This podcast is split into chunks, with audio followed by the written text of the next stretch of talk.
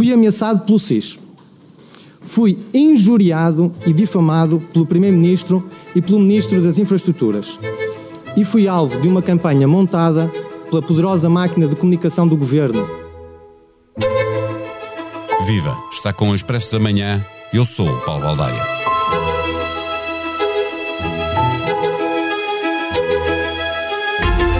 A ação do SIS no caso da recuperação do computador do ex-adjunto ministro João Galamba, em vez de ficar mais clara com o tempo e o testemunho dos principais intervenientes, vai acumulando mais perguntas sem resposta e perplexidades. Depois de tudo o que já tínhamos sabido, quer pela secretária-geral do CIRP, diretor nacional do SIS e Conselho de Fiscalização, ficamos ontem a saber que a conclusão de que se tratou de uma ação legal por parte das secretas foi encontrada sem que a principal testemunha tivesse sido ouvida. Acontece que Frederico Pinheiro diz ter sido ameaçado pelo agente do SIS e deu testemunho do que lhe foi sendo dito, configurando uma clara coação.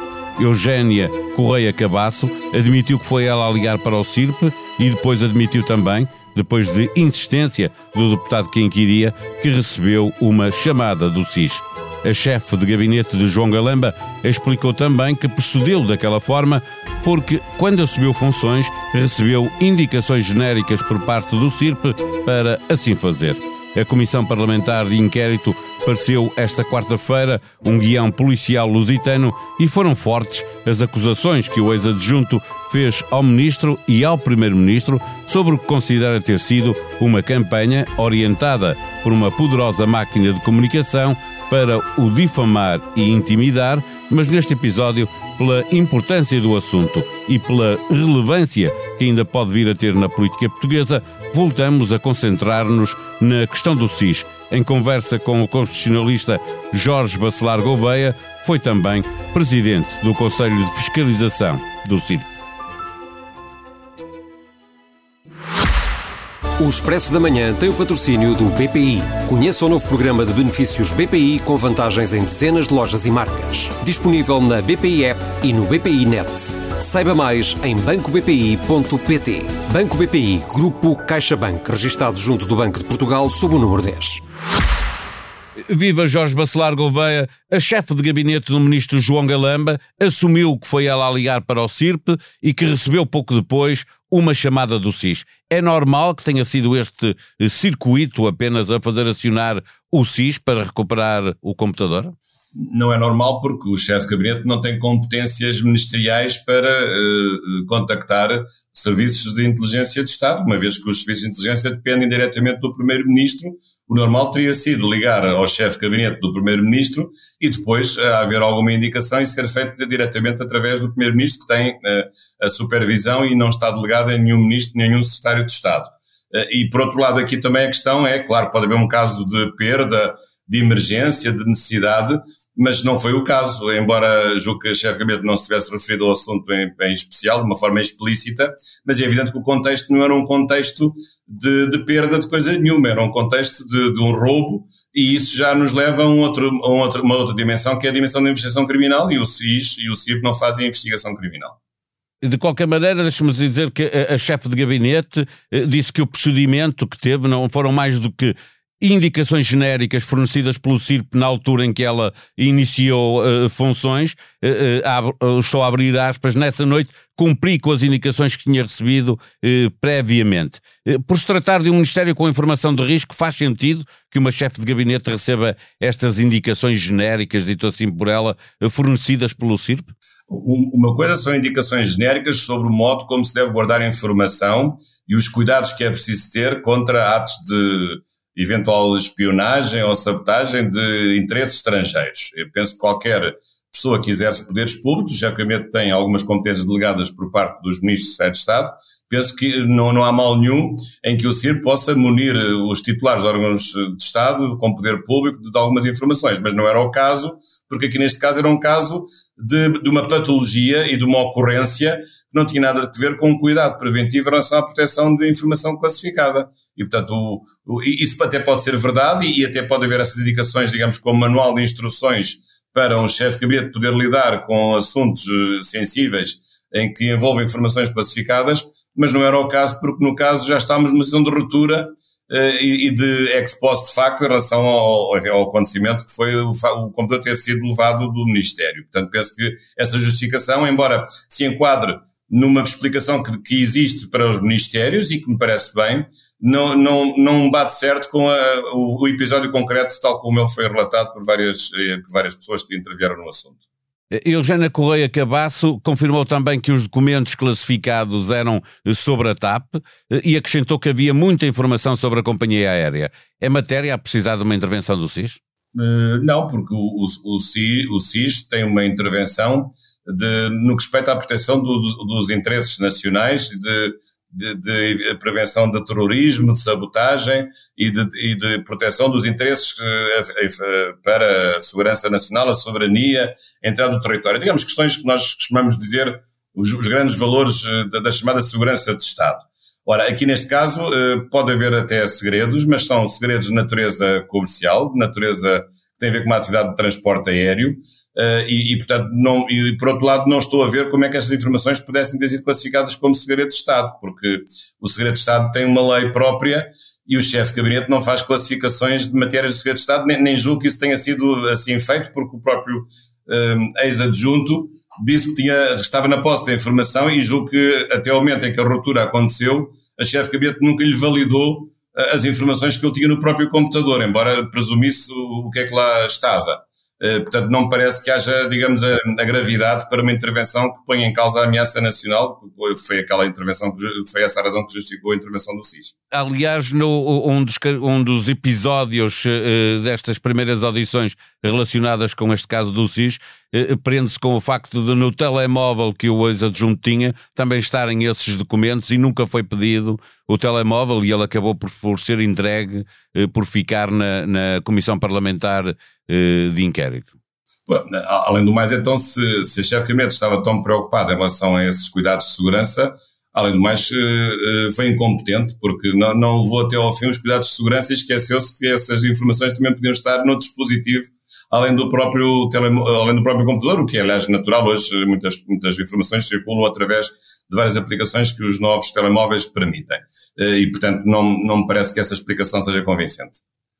Sim, lembrando isto foi dito pelo próprio ex-adjunto, que a propósito do contacto que foi feito pelo agente do SIS, eh, eh, disse, entre algumas que já, já eram conhecidas, algumas informações que eram conhecidas, eh, o contacto que foi feito por telefone, disse também que tinha juristas na família que lhe estavam a dizer que era ilegal a ação que o SIS estava a fazer junto dele.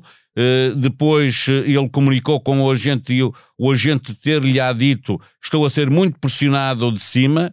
Uh, uh, Frederico terá respondido, mas eu só lá tenho documentos da TAP. Uh, recebeu como resposta: é melhor resolver a bem do que a mal.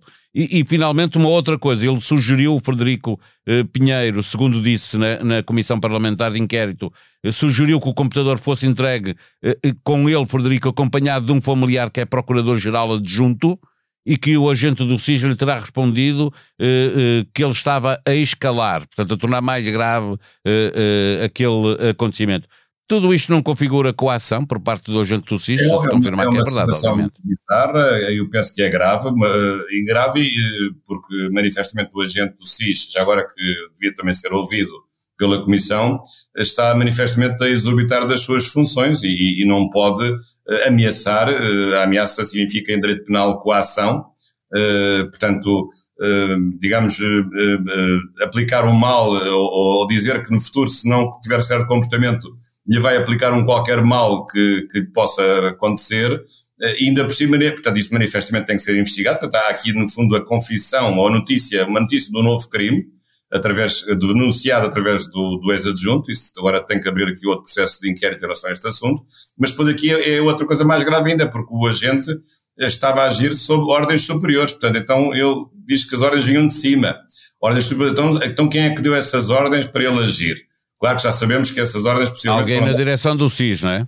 Sim, foram dadas pelo diretor eh, mas então é preciso, eh, digamos, mas as ordens também foram para que o agente atuasse em coação, portanto, eh, limitando a liberdade e a liberdade da ação do próprio, do próprio ex-adjunto, porque uma coisa é ir, ir, ir buscar o computador amigavelmente, numa conversa amigável, outra coisa é ir buscar o computador ameaçando a pessoa de que lhe vai acontecer um qualquer mal se não, se não entregar o computador. São duas coisas muito diferentes. E isso é que é preciso esclarecer se também a ameaça foi uma ordem dada por cima, ou de cima. Frederico Pinheiro uh, confirmou que o Conselho de Fiscalização do CIRP não falou com ele. Eh, faz sentido que tenha concluído e, e, e, demorou pouco tempo a tirar essa conclusão pela legalidade da atuação do SIS sem ter ouvido a principal testemunha?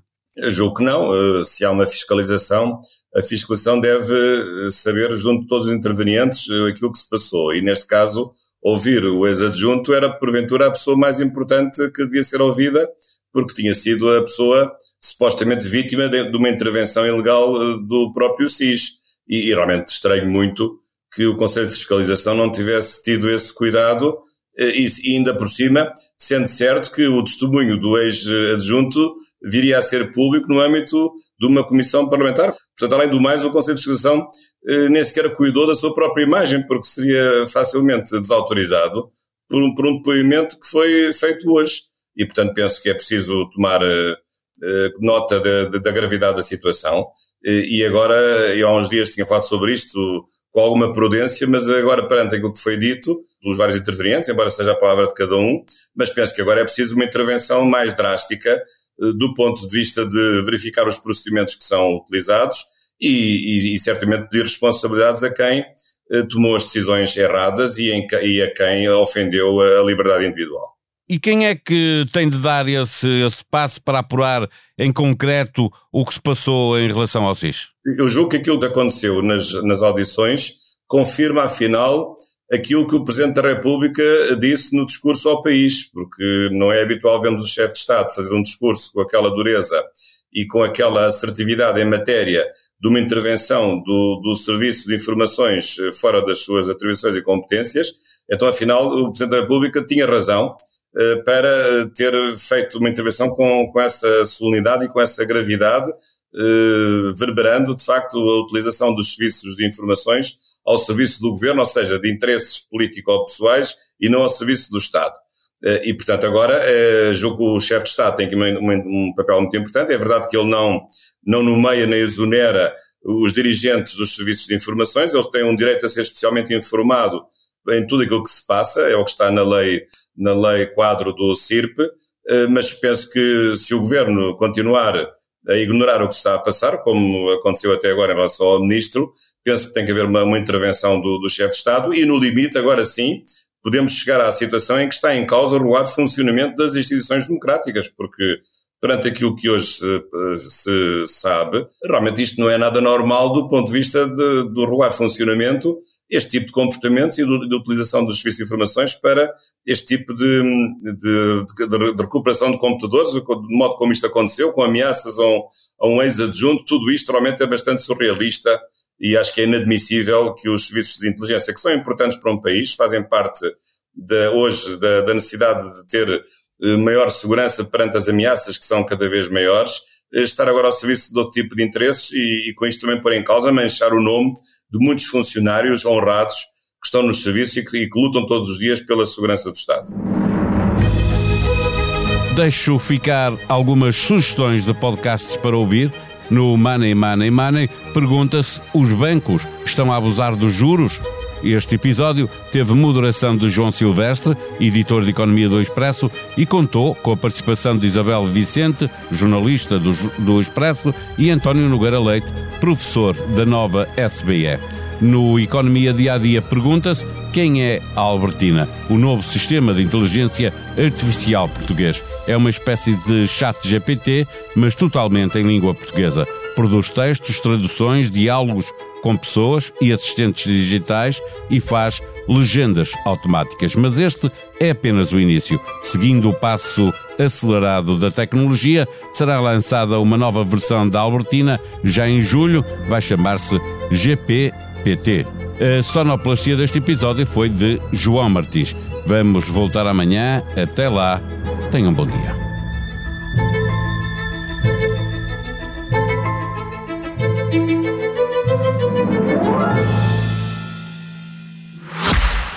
O Expresso da Manhã tem o patrocínio do BPI. Conheça o novo programa de benefícios BPI com vantagens em dezenas de lojas e marcas. Disponível na BPI App e no BPI Net. Saiba mais em bancobpi.pt. Banco BPI, Grupo CaixaBank, registado junto do Banco de Portugal sob o número 10.